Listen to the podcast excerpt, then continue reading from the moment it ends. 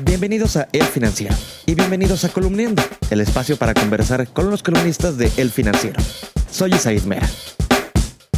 La refinería de Dos Bocas será emblemática para el gobierno de López Obrador, se construya o no.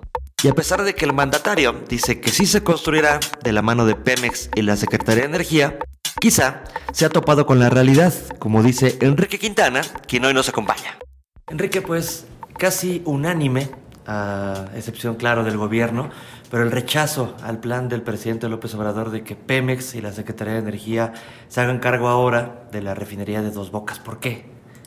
Porque eh, si las empresas más calificadas del mundo eh, llegaron a la conclusión de que era un proyecto no realizable a los costos y en los plazos que se les había pedido, pues resulta poco creíble que una entidad sin experiencia en la construcción de refinerías como es Pemex hoy eh, pueda cumplir esos plazos. Entonces se considera en general un proyecto inviable, por lo menos en los términos que el presidente lo pidió. Por eso me parece el rechazo generalizado.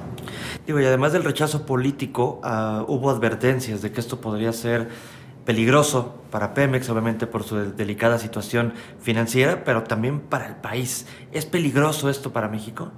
No tanto para México, yo diría es fundamentalmente riesgoso para las finanzas de Pemex si en efecto se canalizaran 8 mil millones de dólares en los siguientes tres años a un proyecto que es incierto, incierto porque quien lo va a ejecutar carece de los conocimientos y la experiencia como decíamos, en la construcción de refinerías.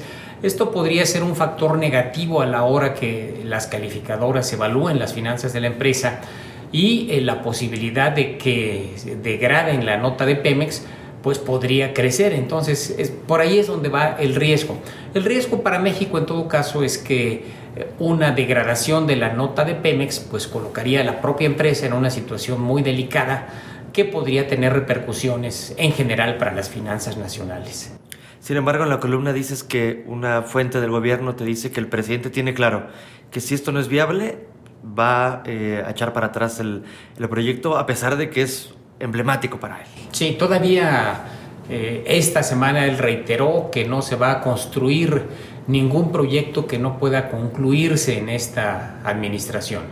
Si al paso de los meses, luego de que la nueva gestora del proyecto, la secretaria de Energía Rocionale, eh, si al paso de los meses se aprecia que no hay posibilidad de concluir una refinería en los términos que quiere el presidente, eh, insisto, yo no descarto en función de lo que me ha dicho eh, gente cercana al presidente, que podría detenerse este, este proyecto con todo lo emblemático que sea para López Obrador.